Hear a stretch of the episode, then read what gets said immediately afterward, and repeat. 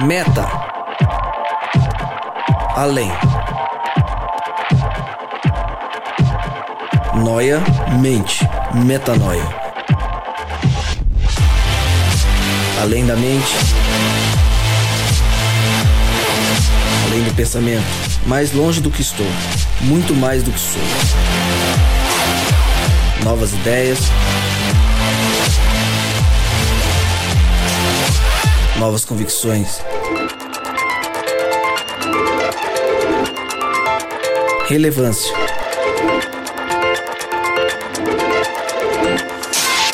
Plenitude. A busca pelo ideal.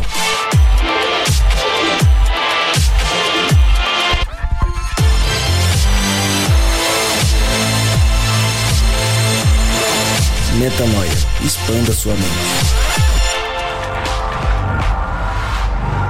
Está no ar mais um podcast Metanoia. Seja muito bem-vindo ao podcast Metanoia 101. Passamos a barreira dos 100 episódios. Fizemos um episódio todo especial no centésimo Metanoia, que foi o episódio anterior, e agora chegamos ao centésimo primeiro episódio. Como eu sempre digo, meu nome é Lucas Vilches e estamos juntos nessa caminhada.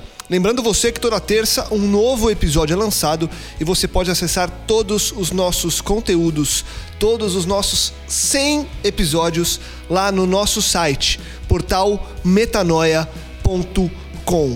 Hoje o tema não poderia ser diferente.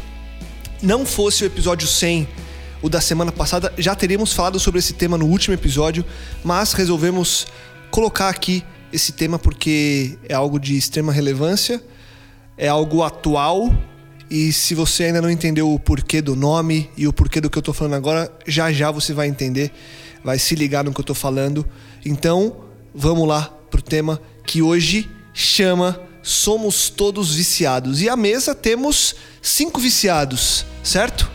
Beolanda, seja muito bem-vindo. Muito obrigado, satisfação mais uma vez. Por que que você fez esse muito obrigado? É porque eu Ô, louco. fico naquela ansiedade do Rodrigo Maciel. É, mas é daqui a pouco, tá vendo? O B sempre antecipa. Sempre antecipa. Spoiler, mas... né? mas tudo bem.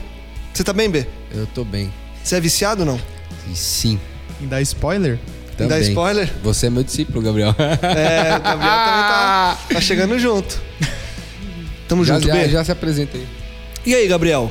Gabriel Oi. Zambianco. Tudo bem, meu amigo? Eu tô bem, e você? Ah, conseguiu, agora, né? conseguiu aquele sinal com a FGV?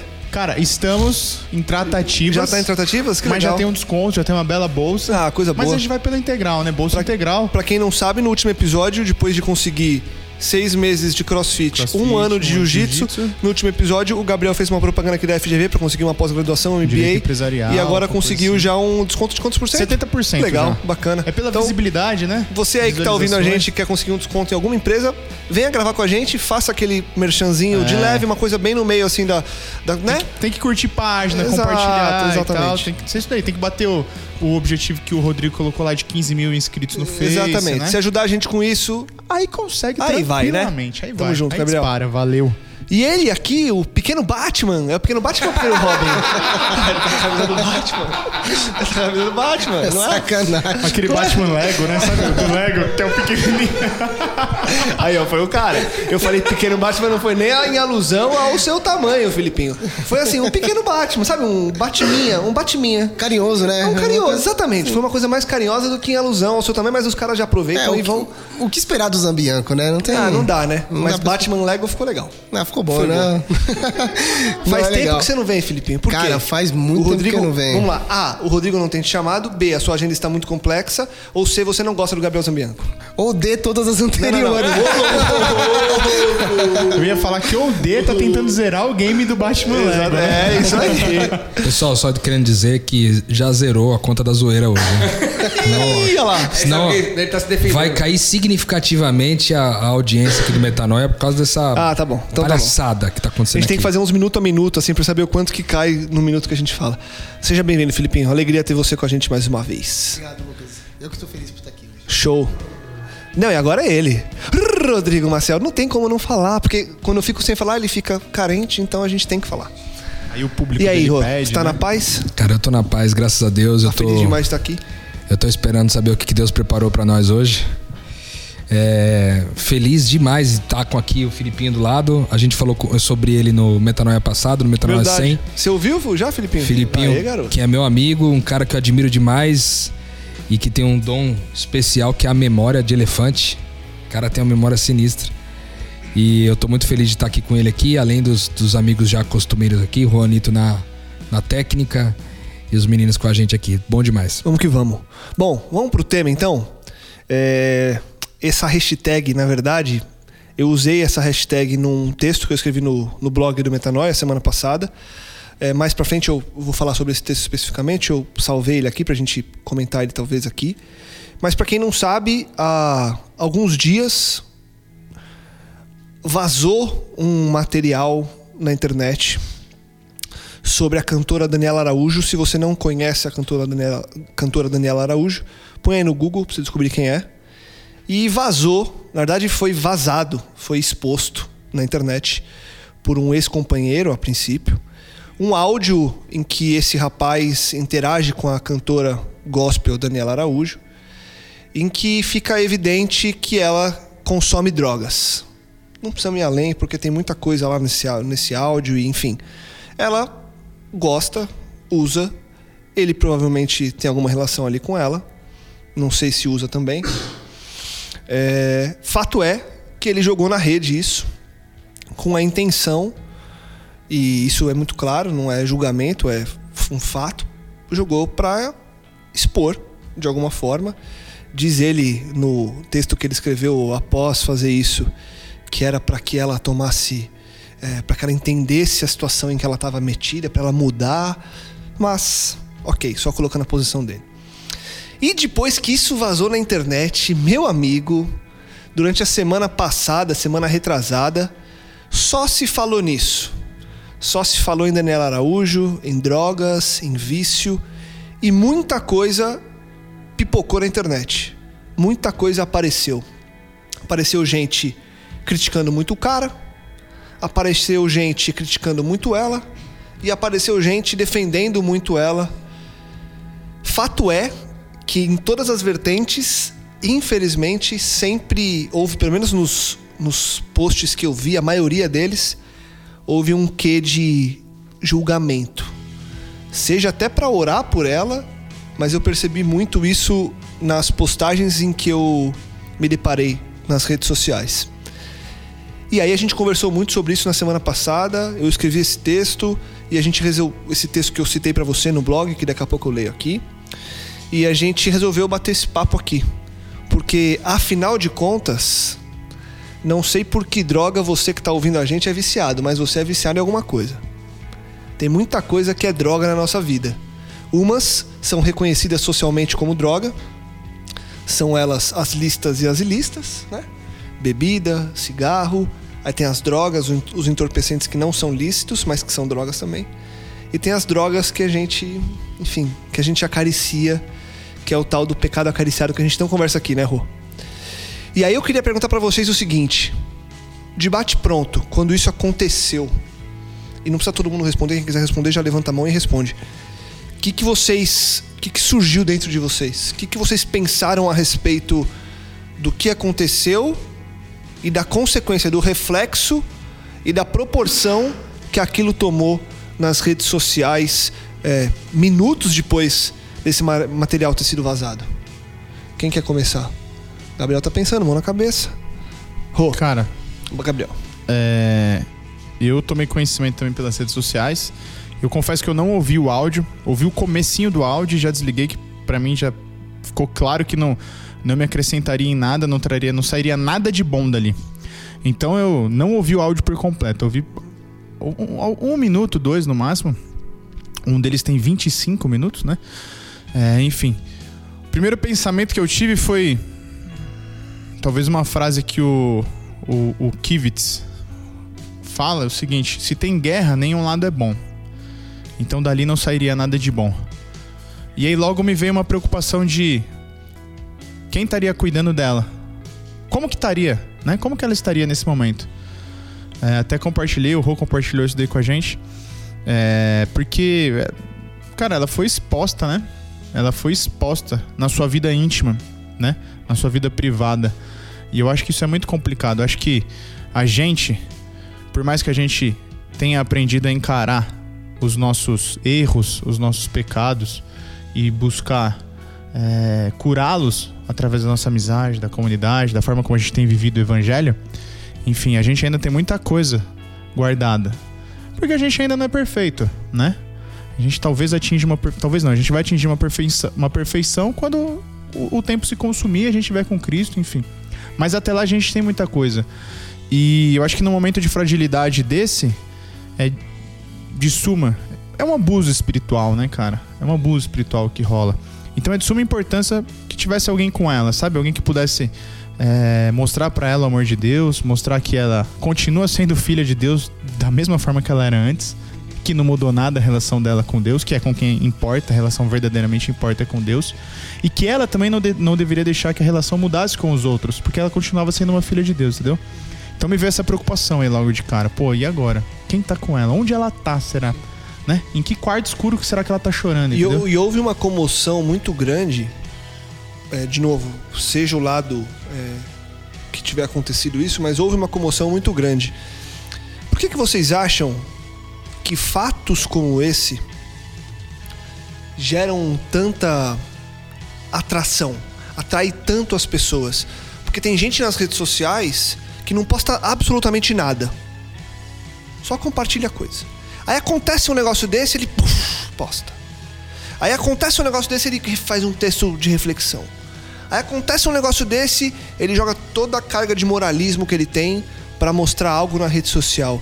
Tem sido muito comum, e não só no caso da Dani, em casos dos mais diversos, onde pessoas mostram publicamente suas fraquezas, principalmente quando elas são famosas, de outras olharem aquela situação e caírem matando em cima.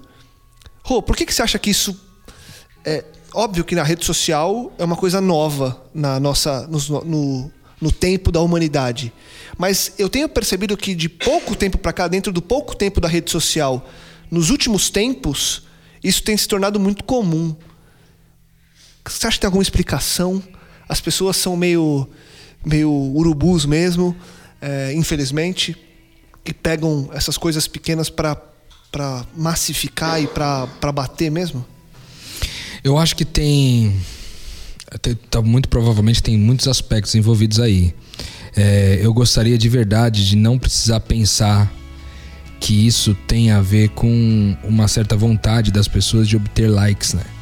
Nas suas postagens e ganhar algum tipo de notoriedade a partir dos textos que produzem em cima da desgraça das outras pessoas. né? É, eu acho que existe um segundo grupo é, cada vez maior, graças a Deus, de pessoas que se manifestam de acordo com aquilo que creem, no intuito de, de gerar vida em outras pessoas, através de uma reflexão, de um contraponto, de um ponto de vista que não foi visto pelas pessoas ainda. Eu acho que existe um grupo crescente disso. Eu digo pra você que eu até me surpreendi bastante com esse assunto da Dani, é, porque eu vi dezenas de pessoas escrevendo é, textos assim que é muito de acordo com a palavra de Deus em relação a tudo aquilo que foi apresentado, textos que não defendem é, o comportamento, mas defendem a, a, a graça, né? a esperança, a misericórdia, que defendem a família de Deus, a unidade da igreja. Eu vi muita gente defendendo isso, cara. Eu fiquei bastante surpreso. Muito mais pessoas, pelo menos na, naquilo que rodeia a minha timeline, muito mais pessoas é, defendendo dessa forma do que pessoas criticando, né? Ao mesmo tempo, eu acho que é, as pessoas estão sempre prontas a dar o seu grito de desespero em relação a algumas coisas. Então, ora para defender, ora para criticar, mas as pessoas querem, as pessoas querem gritar aquilo que está guardado dentro delas. E nesse sentido, a palavra de Deus vem dizer para nós que a boca fala do que o coração está cheio. Então, é, fica muito é, evidente para mim é, essas, esses três grupos. Aqueles que estão desesperados para colocar, desembuchar, colocar para fora aquilo que é, os incomoda. O segundo grupo de pessoas que está é, desejando gerar vida a essas pessoas. E um terceiro grupo que esse eu espero, eu, eu oro a Deus para que seja o menor possível. de pessoas que estejam desejosos de ganhar likes. É, eu, eu confesso, como disse pra vocês, a minha surpresa em relação a tudo isso e a minha alegria ao mesmo tempo, cara, de, de ver que várias pessoas é, agora compõem uma nova mentalidade, um novo mindset a respeito da igreja. É, tem um texto da Priscila Alcântara, uma resposta dela é, a, a tudo aquilo que, que aconteceu com a Dani. Como vocês sabem, a Priscila Alcântara, que também é uma cantora gospel, uma pessoa incrível e é amiga da Dani, se manifestou dizendo umas coisas muito legais assim em relação ao, a, a mesma percepção que ela teve, cara. De ver gente assim, em massivo mesmo, de pessoas é, defendendo né, a, a verdade e não criticando e julgando a Dani. Então eu acho que, como geração, está nascendo uma nova geração de filhos de Deus, de cristãos, que estão que são desejosos pela unidade da igreja, por estarem juntos, por cuidar uns dos outros como se fosse família. Isso me alegra demais, cara. É, que eu vi muitas coisas que talvez as pessoas não, não têm dimensão da, daquilo que falam e onde falam. E houve muita, muito juízo e pouca justiça. E as pessoas às vezes não conseguem discernir um pouco do- da diferença e da gravidade que faz isso. E a- as pessoas estão cada vez mais. é, como eu posso dizer? Estão cada vez mais olhando ou qualificando ou até mesmo quantificando o pecado, o ato em si cometido e não a condição de pecador, entendeu? E, e isso acaba é, fazendo uma bola de neve incrível e não ajuda as pessoas. É aí que tá o X da questão. Não ajuda as pessoas. Porque quando você, independente de quem seja, de como foi, não só nesse caso, mas de vários outros, quando você acusa alguém, você não livra ela da condição de pecador. Ela vai continuar sendo. E a, e a dificuldade do, do, do ser humano compreender isso, que foi o que o Rô falou, que ficou feliz pra caramba, porque teve uma massa muito grande, é, é, essa nova geração que, que apoiou e que apoiou a verdade em si, do fato, é que eles não, não, não enxergam esse ponto. E essa geração nova tá enxergando, mas as pessoas em si não enxergam esse ponto. E quando, ela, quando, quando gera essa acusação, uma vez até é, na Cia da Vila a gente estava comentando e a única autoridade que Cristo Cristo tinha todas as, auto- as autoridades afins e ele, e ele poderia fazer até mesmo por quem ele é, mas a única que ele não teve foi de acusar alguém. De- em determinado momento ele não quis, em nenhum momento ele não quis acusar alguém. entendeu? Então Ele toda- abriu mão dessa autoridade. ele abriu né? mão dessa autoridade. Então toda acusação, eu acredito que não vem de Deus. Entendeu? Ah, mas eu quis ajudar, eu quis fazer o bem. é, ele tinha que parar de fazer isso, ele tinha que mudar ali é, e vice-versa. Toda acusação não provém do Espírito, cara. Entendeu? E a gente tem que é, entender melhor isso e fazer mais justiça e menos juízo. E acusar, e, e parar de acusar o, o pecador em si, o, o- a condição de pecado. É, ou, ou- melhor, o pecado externo, né? O ato do pecado. Que são vários, e para Deus não há o pecado maior ou o pecado menor. E isso não vai livrar as pessoas da condição de pecador, entendeu? Deixa eu pegar esse gancho que você falou aí, B. Perguntar pra você, Rô. Que é um. Pra mim é a resposta que é chave desse, desse assunto. E deveria, deveria, mas apesar de dever não o faz, deveria matar o assunto. É, deveria acabar com qualquer tipo de acusação. Pra Bíblia, pecado tem diferença? Olha, é... essa é uma boa pergunta, viu, Lucas? Porque, primeiro, acho que é impossível responder essa pergunta numa simples frase, né? Porque a gente tem que entender que o pecado, segundo o texto bíblico, é a transgressão da lei. É, isso está em 1 João 3,4, né? Diz: todo aquele que pratica pecado transgride a lei. De fato, o pecado é a transgressão da lei. É o que está escrito em 1 João 3,4. Então, antes da gente entender o que é pecado, a gente tem que entender lei. A gente já falou duas ou três vezes sobre esses assuntos aqui, mas tentando só fazer um breve review antes de responder tua pergunta. É, se pecado é a transgressão da lei, então qual é a lei? né? Muitos acreditam que a lei limita-se aos dez mandamentos de Deus. E a gente sabe que a lei de Deus não é somente os dez mandamentos, é também os dez mandamentos, mas é toda a vontade de Deus para o ser humano. Isso passa por tudo aquilo que Jesus disse no Sermão do Monte, isso passa por todos os pecados capitais, gula, luxúria e assim vai. É, e isso passa por você saber o bem que tem que fazer e não faz. E isso passa por duvidar. Isso passa por preocupar-se. Então, é, dentre várias outras coisas que é pecado, várias outras.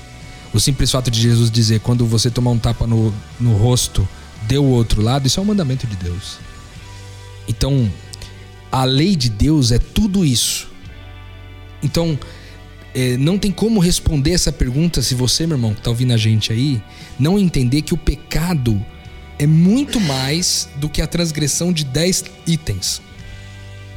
Mas o pecado é o atentado contra qualquer coisa que, é, que Deus revela como sendo sua vontade. Tudo aquilo que você faz em desacordo com a vontade de Deus é transgressão da lei, porque a vontade de Deus é lei, porque ele fala haja luz e há luz. Porque ele com o poder da palavra, ele faz a vida acontecer. Com um sopro no ser humano, ele faz acontecer. Então, o que Deus diz é lei, naturalmente. Aí, trazendo para a palavra de Deus, respondendo uma vez que a gente entende agora o que o pecado é, que é a transgressão da lei, que é a vontade completa de Deus, a gente vai para Tiago 2:10, que diz o quê? Pois quem obedece toda a lei, mas tropeça em apenas um ponto, torna-se culpado de quebrá-la inteiramente. Então isso significa na prática o quê? O cara que apenas se preocupou, porque a pre- a preocupação pressupõe uma dúvida. Tudo que vem de dúvida não provém de fé, e a Bíblia diz que tudo que não provém de fé é pecado. Então o simples cara que se preocupou hoje de manhã com o seu próprio sustento, levantou pensando, cara, será que vai ter dinheiro suficiente esse final de mês para eu pagar as contas? O cara que fez essa pergunta de manhã, ele é tão pecador quanto um estuprador de crianças. Diante de Deus, ele é tão pecador quanto. Por quê? Porque se você peca em um, você é culpado de todos. Então você é culpado do pecado do cara que estuprou uma criança. E, e deixando claro, né, Rô, porque é, nós estamos falando é, de um conceito altamente espiritual. É altamente espiritual. Porque a pessoa, né, ne- nesse momento, a pessoa vira e fala: "Não, mas peraí, como assim? Aí a pessoa traz para o plano social. Não deveríamos fazer isso, mas as pessoas fazem. Então, lembrando para você que socialmente há leis, e nas leis do homem, o estupro de criança, obviamente, é muito pior do que eu roubar uma bala. Pecado é pecado, crime é crime. Exatamente, pecado é pecado, crime. Só, só para deixar claro, porque com certeza a gente já viu isso em muitos exemplos aí, é, mundo afora, de conversas que a gente tem, de pessoas que nesse ponto falam: não, não, mas isso não. Não, isso é claro, a Bíblia é clara, mas é só para deixar bem claro para você que está ouvindo a gente que um aspecto que é o que deveria tomar conta de toda a nossa vida é diferente do que a gente cria aqui entre nós, né, Rô? Não, é, lembrando que é o seguinte, quando a gente fala dessa diferença, a gente tem que lembrar que é, é a diferença do ponto de vista da punição, né? Porque existe uma lei social humana, a lei do homem, que prevê que alguns tipos de crimes sofrem penas mais graves do que outras. É, e ao mesmo tempo também é a gravidade em relação às consequências. Por exemplo, quem usa drogas, é, como é talvez o exemplo, tem muito provavelmente a sua vida, tempo de vida reduzido, porque isso impacta no teu corpo, etc. Mas também impacta no corpo o açúcar, também impacta no corpo a farinha branca, também impacta no corpo uma série de coisas. Todas elas são pecado, porque eles atentam para a vontade de Deus, que é que você se cuide, certo? Então, o fato é que é, a gente então entende que se a gente é culpado, com base nesse texto de Tiago 2,10, se a gente é culpado de, de quebrar a lei toda por tropeçar em apenas um, significa que nós somos culpados de todo o pecado, entendeu? Então não tem como fazer uma diferenciação de pecadinho e pecadão. Porque se o, a culpa no final é de todos os pecados, se você quebrou um, então significa que todos nós somos culpados por todos os pecados. Essa é a real. O problema muitas vezes está no seguinte, que falta para as pessoas uma capacidade de autoavaliação, uma sinceridade de autoavaliação, de olhar para si que nem você é, é, de maneira muito sábia escreveu um texto, postou no nosso nossa página e no nosso blog é, sobre essa questão do pecado, enfim, falando do vício. É, e, e- e as pessoas às vezes assim, questionam, por exemplo, não, eu acho um absurdo você comparar o vício de dormir com o vício de drogas. Ah, mas por que, que é um absurdo? Onde que vício é bom? Essa é a pergunta. Porque o seu vício é diferente, porque o seu vício é socialmente mais aceito, porque um usa a droga lá, a maconha, a cocaína, etc. Mas o outro usa remédio pra dormir. O outro usa remédio de, de tarja preta desnecessariamente. O outro compra no mercado negro o remédio de tarja preta. Por quê? Porque afinal de contas está na farmácia e se está na farmácia pode ser usado. Então é uma série de coisas. Enquanto toma que- café no plantão, o plantão inteiro pra ficar acordado. Ou toma café no plantão para ficar acordado. Então tem tudo isso revela em nós um coração ainda despreparado em sinceridade para avaliar o quanto sujos somos. E enquanto nós não entendermos essa nossa finitude, o quanto nós somos pecadores, porque se eu vacilo em um, eu sou culpado de todos. Quando essa ficha cair para mim, então eu vou entender que todos são igualmente culpados, porque todos são E aí culpados isso de daí existe por quê, cara? Porque eu ainda continuo me comparando com o meu irmão. Sabe? Eu continuo me colocando do lado do B e falo assim: ah, o B é melhor do que eu. Ou eu sou melhor do que o B, enfim. Quando na realidade, eu tenho que me comparar a Cristo.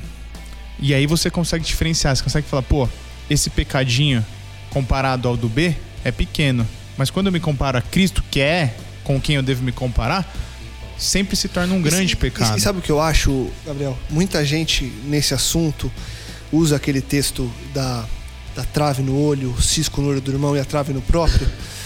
E aí, eu até hoje, o que eu sempre ouvi de interpretação desse texto era o seguinte: é, primeiro vai lá e tira a trave do seu olho para depois você falar. Eu, Lucas Vilches, olho para esse texto e penso assim: eu nunca vou conseguir tirar a trave do meu olho, e é por isso que Deus falou dessa, Jesus falou dessa forma, que eu vou me preocupar com a trave do meu olho e não vou tirar porque, cara, quando que- porque é aquilo. Para eu tirar a trave do meu olho significa nesse sentido que eu não tenho nenhum pecado, que eu não cometo nada de errado, que eu não faço nada é, passível de julgamento. Então agora eu posso olhar para o seu cisco e te julgar, certo? Só que a gente crê também que eu só vou chegar nessa condição quando tudo isso se consumar. Ou seja, enquanto eu estiver aqui, eu tenho uma trave no meu olho. Então não tem como eu trabalhar pensando em. Não, é. Então deixa eu trabalhar na minha vida, eu vou tirar a trave. Porque aí no fim das contas eu não tô mais tirando a trave do meu olho pra me limpar, pra me tornar mais parecido com Cristo. Eu tô Mas tirando para ter o direito de De- jogar o outro. Exatamente. E isso vai ser pecado de novo. Ou seja, já cresceu a trave de novo. Então tá tudo errado. É porque a acusação ela surge de- desse ponto, né? Do ponto do pecado que eu não cometo ou que está escondido na minha vida e eu acho, me acho no direito de poder falar do seu. Exato. É a condição do ato. E aí, cara. E aí, sabe o que, trave. eu, o que eu percebi? Que eu queria perguntar pra você, Filipinho. Porque eu tenho percebido muito. é, acho que em 80% das postagens que eu vi, o que mais me pareceu evidente foi um lance assim. Poxa, que pena dela.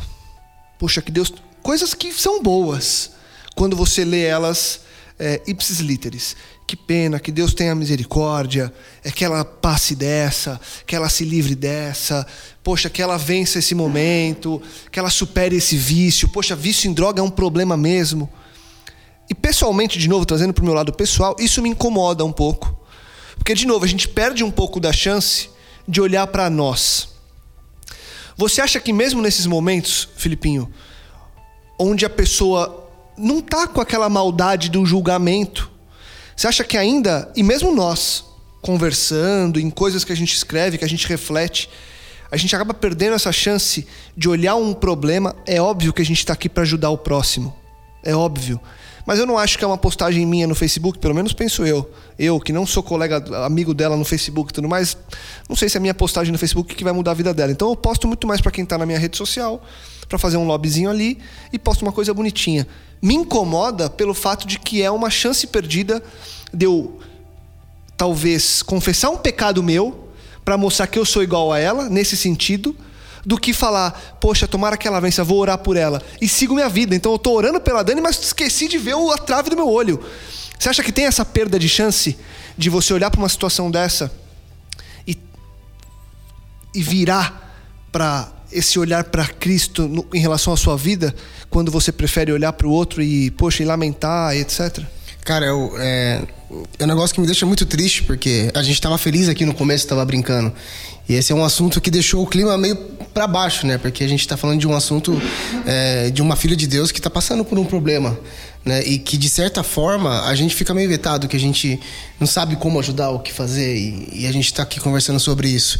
Eu concordo plenamente com você, eu acho que essas postagens, elas não têm é, nenhuma ela- elas não trazem benefício nenhum nem pra quem lê nem pra própria pessoa, porque é uma forma de eu massagear o meu ego e, e- e, de certa forma achar que eu tô fazendo algo, sendo, mas na verdade eu não tô fazendo nada, né? Na verdade eu acho assim que a cada dia que passa é, as pessoas elas estão passando por mais problemas. Existem pessoas do nosso lado passando por esse tipo de problema. Existem pessoas na nossa família passando por esse tipo de problema. E a gente continua apenas com o discurso de que Deus tem a misericórdia dela e que a gente vai continuar orando por você. Eu acho que a gente tem que começar a, a levantar, ser o povo. Né? A Bíblia fala que um povo se levantaria e que a gente. Essas pessoas precisam ser cuidadas, elas precisam ser amadas. Eu não conheço a Dani. Eu não tenho direito nenhum de falar dela, porque como é que eu vou falar alguma coisa de alguém que eu não gastei um minuto do meu tempo conversando com ela, nem procurando ela? Eu não conheço a vida dela, eu não sei os problemas que ela passa e eu não sei as felicidades que ela tem na vida. Eu não sei de nada da vida dela. Isso não me dá o direito de falar dela, como também não me dá o direito de falar para assim, pô, cara, tô orando por você.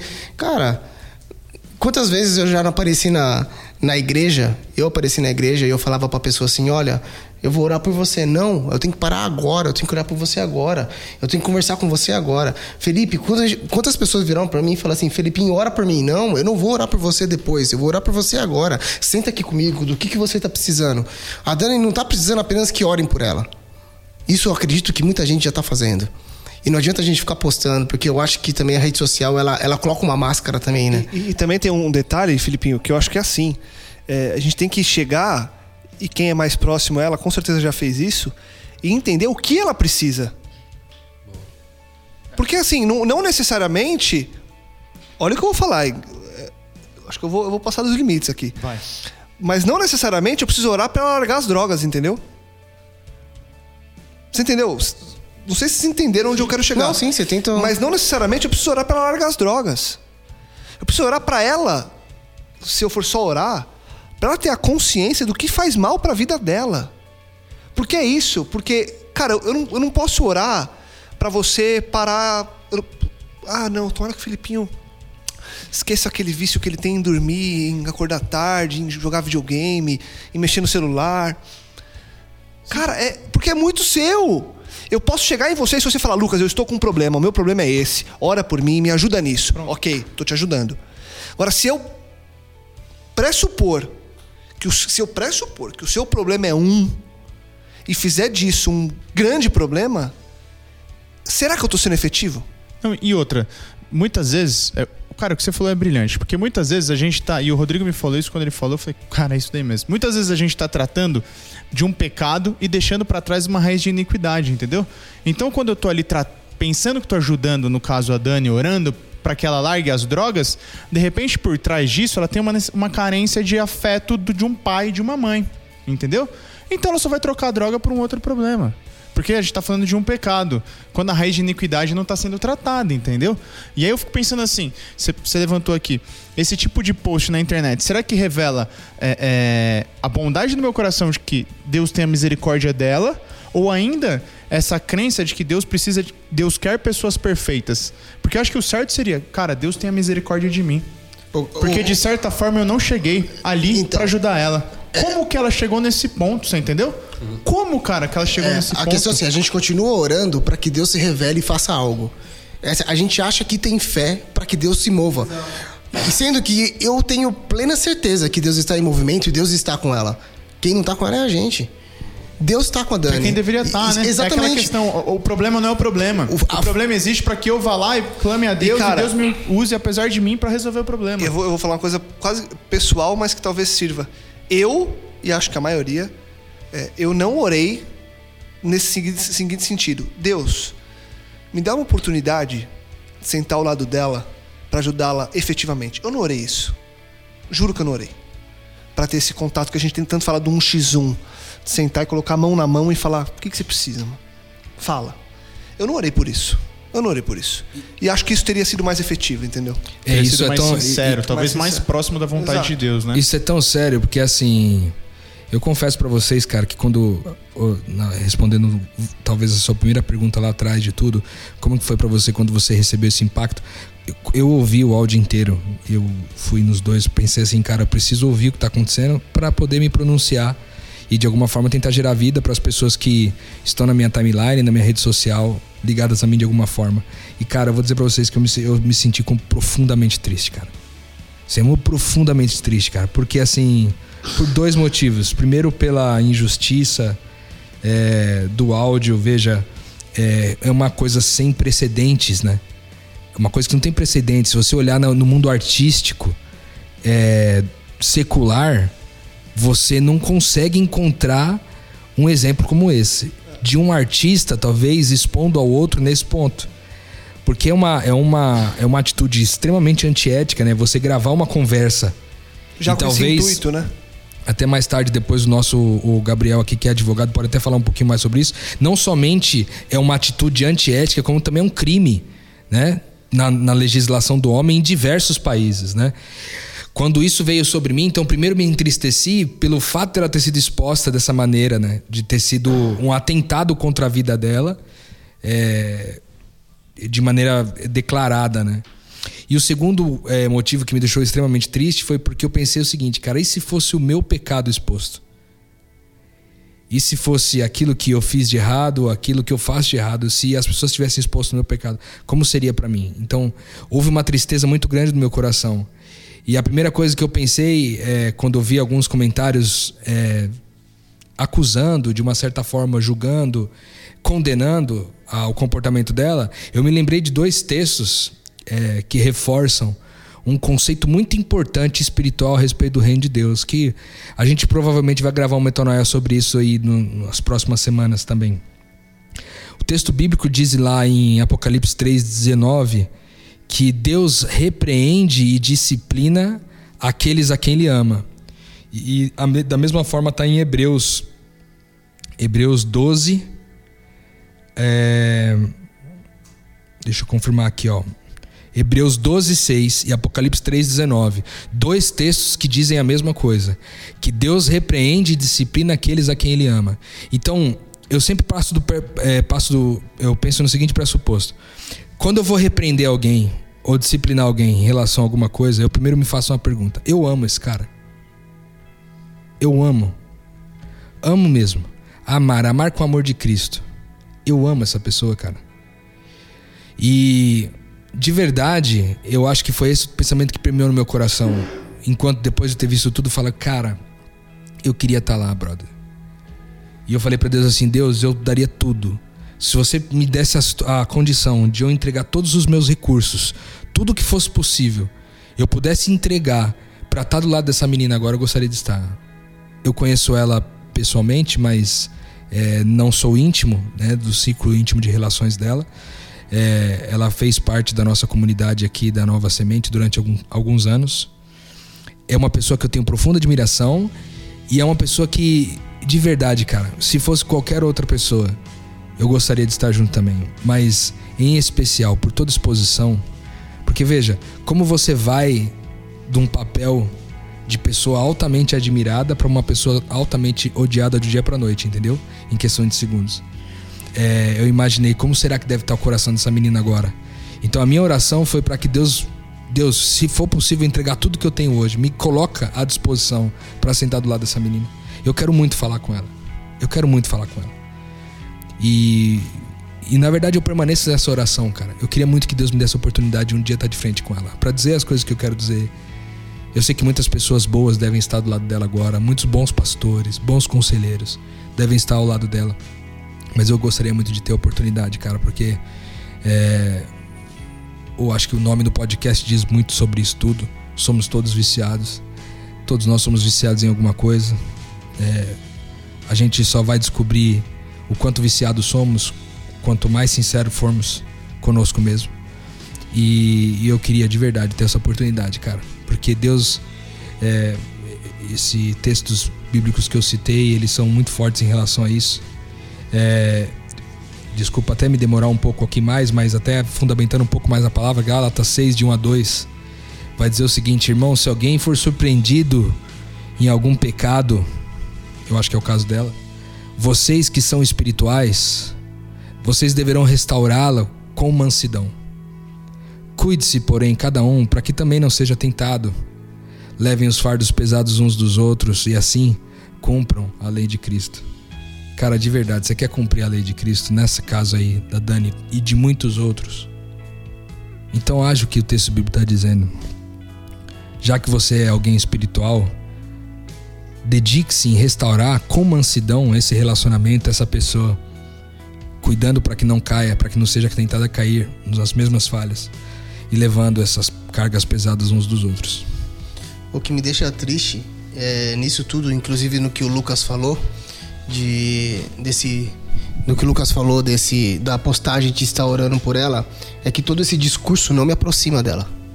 Todo esse discurso me deixa cada vez mais longe dela. O discurso de vou orar por você e o discurso de coitada, e o discurso o discurso acusador, tudo isso, ele me leva cada vez mais longe dela e não mais próximo dela. Eu acho que é exatamente isso que o Rodrigo falou. Assim como a Dani, tem vários outros. Tem gente na nossa igreja que é assim. Tem gente na nossa família que é assim. Tem gente na minha família que passa com problema de homossexualismo e ninguém sabe, só eu. E ela não quer contar, exatamente por causa disso. Tem gente perto de mim que tem problema de drogas e tem vergonha de ir em certos lugares. E eu fico pensando, Senhor, é, me coloca perto dela para que eu, ela possa ver um pouco de ti. Não que o Felipe se sobressaia, porque, cara, a gente sabe que a gente não é nada. E é muito fácil falar com vocês aqui. A gente tem o mesmo pensamento, a gente pensa da mesma forma.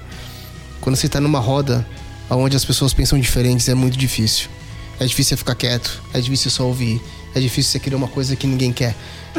Então eu acho que a minha oração é para que Deus tenha misericórdia de nós e que o Espírito Santo nos leve cada vez mais para perto das pessoas que precisam as, das pessoas que são viciadas assim como nós.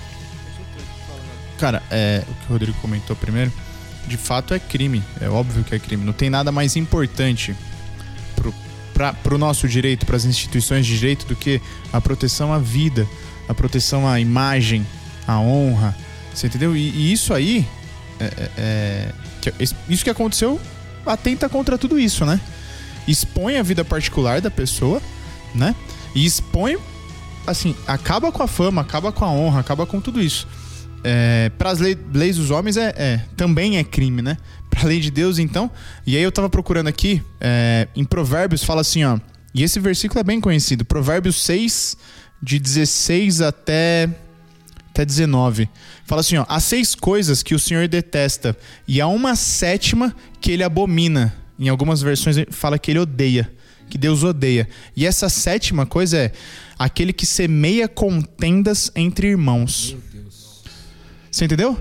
Agora imagina, tem seis coisas que Deus não gosta, que ele detesta, mas tem uma sétima que ele abomina, mas de assim, ele odeia. Semear contenda entre os irmãos. Cara, o que é semear contenda entre os irmãos, Gabriel, na sua opinião?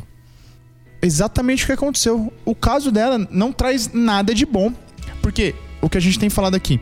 Em vez de você tratar, de repente, o que seria o perfeito ideal na minha cabeça? Que o meu relacionamento pessoal com Deus aproximasse ela a um relacionamento pessoal com Deus e dessa forma, revelando a Deus ali em comunidade, em, em, em parceria, nós dois passássemos por, por um processo de cura, ela nas curas dela, eu nas minhas, e de repente ela entendesse que utilizar ou não drogas não vai favorecer com que ela cuide de outras pessoas como ela faz com as músicas delas, com as músicas dela, né? A partir do momento que ela é exposta daquele jeito pela pessoa, cara, isso gera contenda. Por quê? Você tem um grupo que acha que é não, isso aqui é um pecado imperdoável. Você tinha um título do qual você não, você não pode abrir mão, você tem que seguir perfeitamente por essa risca. Não, não, mas tá perdoado, fica tranquilo. Então, veja, por mais que a gente fale de graça nesse caso, a contenda tá feita, né? Então, eu, eu acho que Deus abomina esse tipo de situação, por quê? Porque você precisa é, é, de duas, três, quatro, cinco vezes mais esforço, né? Do que levaria por uma via correta de tratar, de cuidar daquela pessoa. Ou seja, você precisa de muito mais esforço. Você precisa de 50 mil pessoas falando, não, vamos, pre- presta atenção. É misericórdia de mim, não só dela. Eu devia estar lá cuidando dela. Pra convencer, de repente, 5 mil que, que falam, não, não, é pecadora. Você entendeu? Isso aqui é. Resume demais a situação. Quanto mais espalha, quanto mais cria, quanto mais cria, quanto mais afasta de Deus, cara, isso é contenda, né? Se não vai engrandecer, e aqui ficou claro que não cuida de forma alguma da pessoa, nem dela, nem de ninguém envolvido, e graças a Deus que eu não ouvi o áudio, porque é, é, eu não ia me fazer bem, enfim, eu não ia conseguir cuidar dela de qualquer forma. Então, de repente, a gente tem que parar e pensar, pô, será que ainda é, é engraçado. O Tonasso postou uma frase sensacional, né? Se a graça de Deus não impacta, então talvez não tenha sido graça, né? E aí eu fiquei pensando assim, pô, naquela situação, Cristo expôs alguém? Você até falou aqui, Cristo não, não acusou ninguém. Mas veja bem, Cristo apresentou a graça pro jovem rico e falou assim: tá, você quer? Ele foi provocado, você quer saber o que que é graça? Larga tudo e vem comigo. O cara rejeitou, o jovem rico rejeitou. Ele rejeitou. Então, quando a gente está diante da graça, a gente tem essa opção de rejeitar. De rejeitar aquilo. E no caso da Dani, sequer essa opção ela teve, né? Porque ela foi exposta ali. É difícil falar se foi dolosamente. Na minha cabeça, sim. Na minha cabeça, sim. Mas eu também não sei o que tem no coração do cara. Enfim, então, né? Mas ela não teve essa chance de falar assim: não, é verdade, senhor. É, Me drogar aqui não, não revela quem eu tenho tanto revelado, sabe?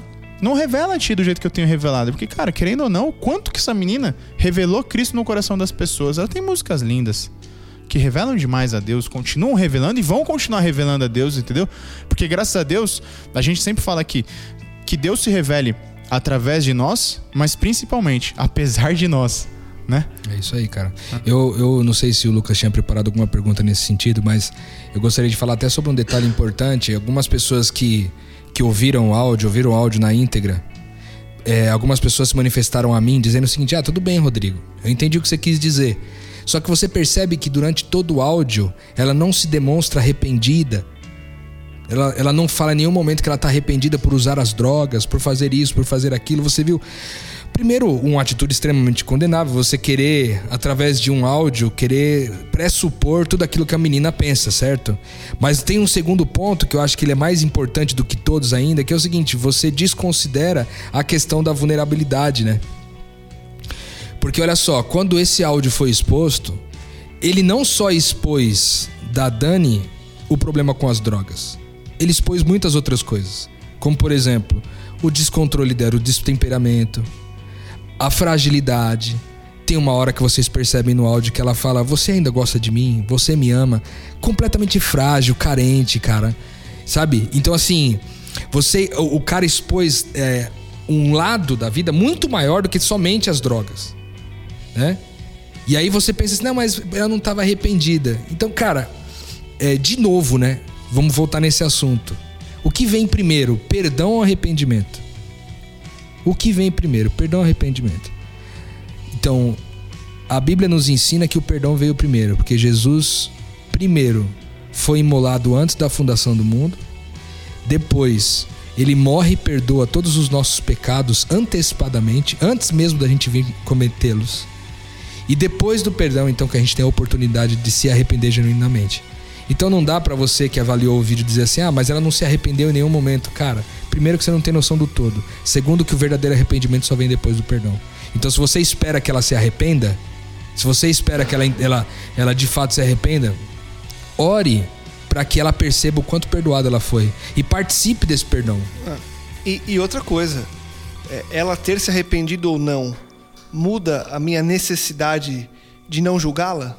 Também não. Porque é isso. Então tá, então se ela tivesse se arrependido, ela não, eu me arrependo, eu me arrependo, não quero mais usar droga. Aí o cara, a pessoa que te falou ia falar, ah, agora ela se arrependeu, então agora ela merece o meu perdão, merece o meu amor. Pois é, tipo- Cala a boca. E, e muda a relação muda de Deus nada. com ela? Não Muda a muda relação de Deus nada, com ela? nada, não muda Se ela nada. falar assim, me arrependo ou não, Deus vai amar ela mais ou menos? Não ama.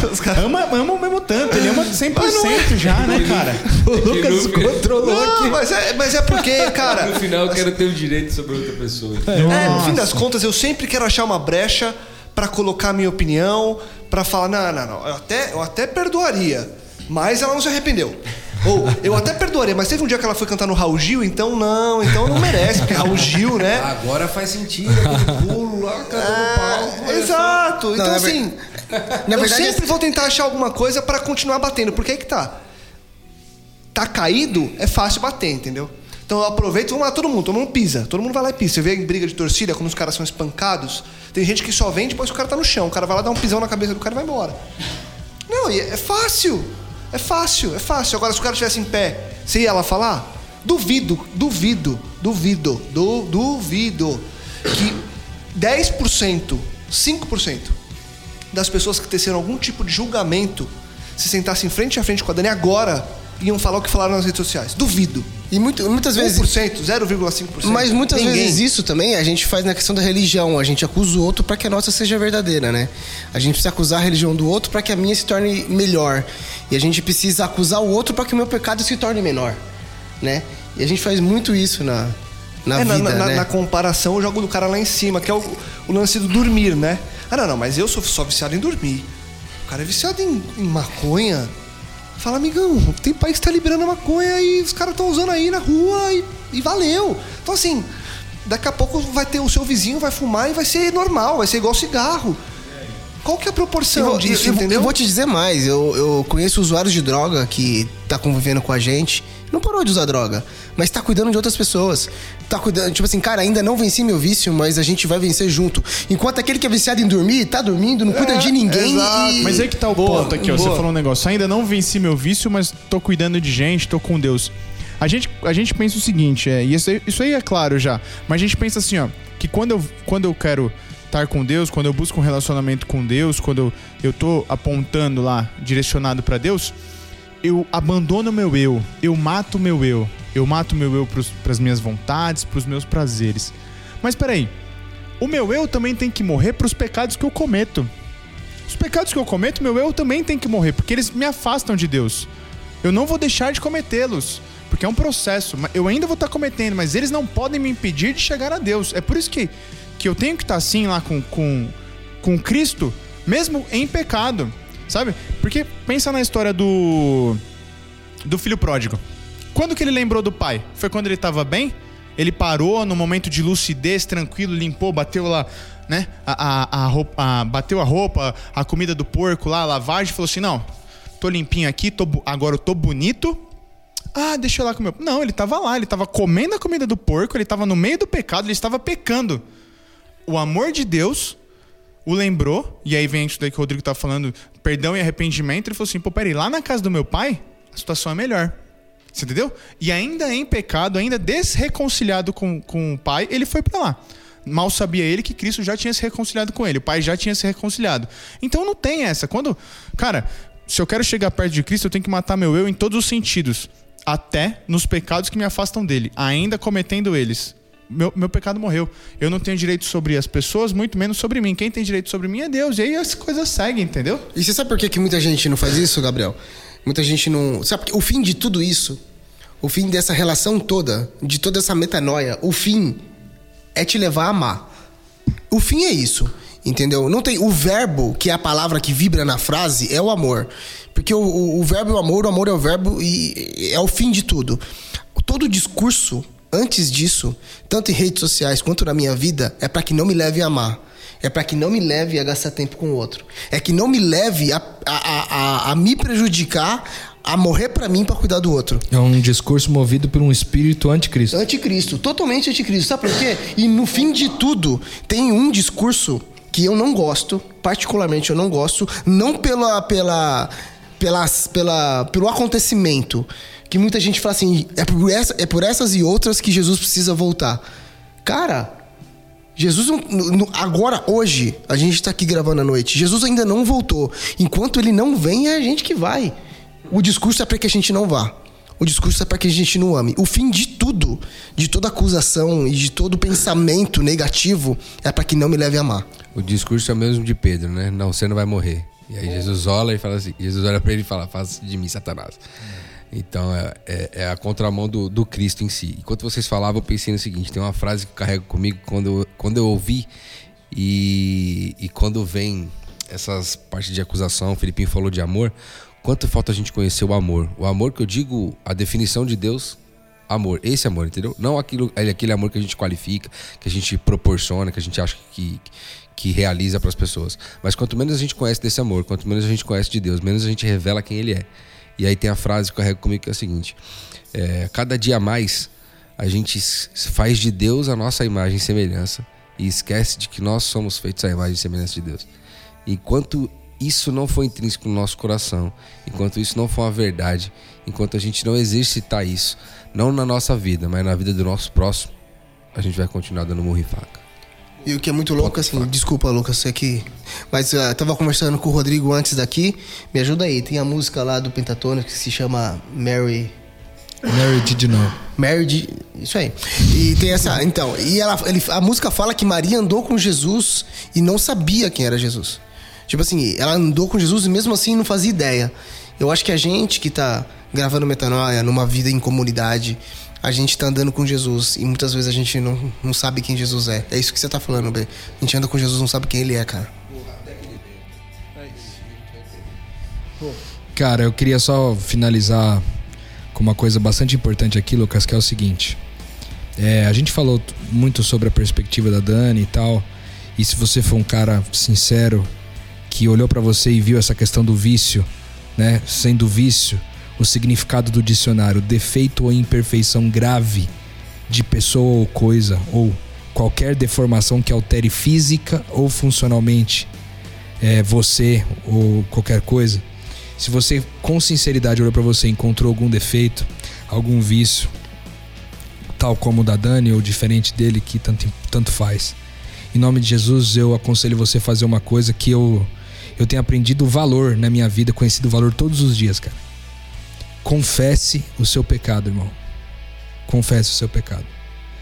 Porque eu acho que muita coisa teria sido impedida né, se a Dani tivesse confessado esse pecado antes.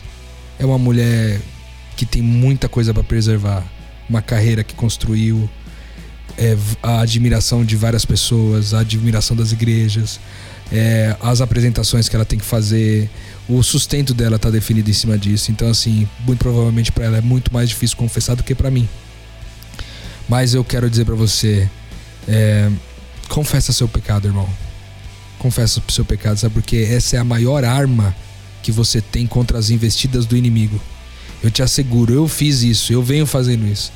Nossos amigos aqui na mesa vêm fazendo a mesma coisa. E eu tenho certeza que isso pode ser útil para você também. Confesse seu pecado para que o inimigo não tenha poder sobre a sua vida. Esse é o primeiro ponto. E finalizando com o último ponto, quero dizer para você o seguinte: se você se, esca- se escandalizou com a Dani pelos pecados que ela cometeu, tendo ela a, a importância, a relevância e a notoriedade que ela tem, eu, mero mortal, Rodrigo Maciel, que não tem 1% da notoriedade que ela tem, mas que de alguma forma você tem me acompanhado, me ouvido aqui, é, eu quero dizer pra você que eu não sou diferente dela. Eu sou tão pecador quanto ela. Talvez num pecado diferente, mas pecador quanto ela, tanto quanto. Da mesma forma que, de uma certa forma, Deus tem te usado, ou Deus tem usado a gente aqui, o Lucas, eu e todo mundo dessa mesa, para levar vida para você. E você tem encontrado relevância nisso nos últimos 100 podcasts que nós gravamos. Eu quero dizer para você que esse podcast só é gravado por pessoas imperfeitas, cara. Por pessoas que são viciadas em muitas coisas ainda, entendeu? Então, da mesma forma que Deus usou esse lixo que nós somos para poder gerar vida em você, Deus fez a mesma coisa com a Daniela e muitas pessoas. Eu fui um que tive, que tive vida gerada em mim a partir das músicas dela. Então que Deus nos, nos, nos, nos ensine, né? E nos exorte todos os dias para que a gente lembre que Deus usa gente imperfeita e Ele só usa escolhe as pessoas que são imperfeitas. Deus não escolhe pessoas perfeitas até porque elas não existem. E aí, eu queria só duas coisas antes de, de encerrar aqui também. A primeira delas é que se você ouve a gente sempre e ouviu principalmente o nosso episódio sobre pornografia e continuou ouvindo o podcast Metanoia depois, então continue ouvindo os CDs do Daniel Araújo. Porque a gente confessou uma série de coisas aqui, a gente tem confessado constantemente. Então, se o que a gente fala aqui para você soa como é, uma coisa normal, até porque nós somos todos, convivemos juntos, faça o mesmo com ela e não ache que aquilo é do inimigo, porque tem muita gente que pensa isso.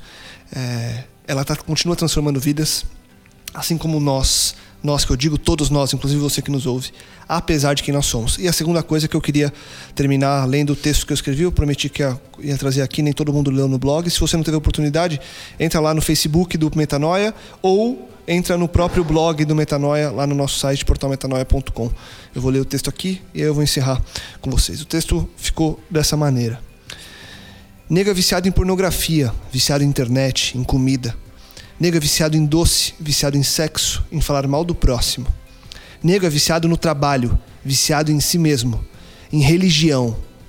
Nega viciado em dormir, viciado em subir na carreira, em refrigerante. Nega viciado em série, viciado em celular, em dinheiro. Nego só não é viciado em Deus. Aí, como o nego não é viciado em Deus, nego olha o vício, olha o vício, o vício do outro, vício visível, vício conhecido, e desce o pau. Nego acusa nego que é viciado em droga, viciado em bebida. Nego fala mesmo. Nego, quando não quer falar mal diretamente, aproveita para fazer reflexões do tipo: que Deus tenha misericórdia, mas o ser humano está perdido mesmo. Isso é coisa de mundo caído. Essa coisa de droga é fogo. Que nego dê a volta por cima. Nego aproveita a situação do outro para ganhar likes e cliques. Nego é esperto. Nego fuzila sem dó. Nego passa a mão na cabeça, como se tivesse o direito de o fazer. Nego só esquece que toda a lista feita lá em cima é tão entorpecente quanto o objeto de acusação e reflexão. Nego acha que tem de reprovar e exortar. Nego é ligeiro. Nego não olha para si. Nego não assume seus erros. Nego acha que não tem vício. Triste ilusão. Nego não tira a trave do próprio olho, mas enxerga um cisco a quilômetros de distância. Nego é aproveitador. Nego é maldoso. Nego é ruim mesmo. E esqueceu de olhar para o único que nos faz iguais e justos. No português claro, com a boca cheia, me desculpe se isso te ofender, mas tenho que falar. Nego é. F... Deixa pra lá. Afinal, esse nego também sou eu.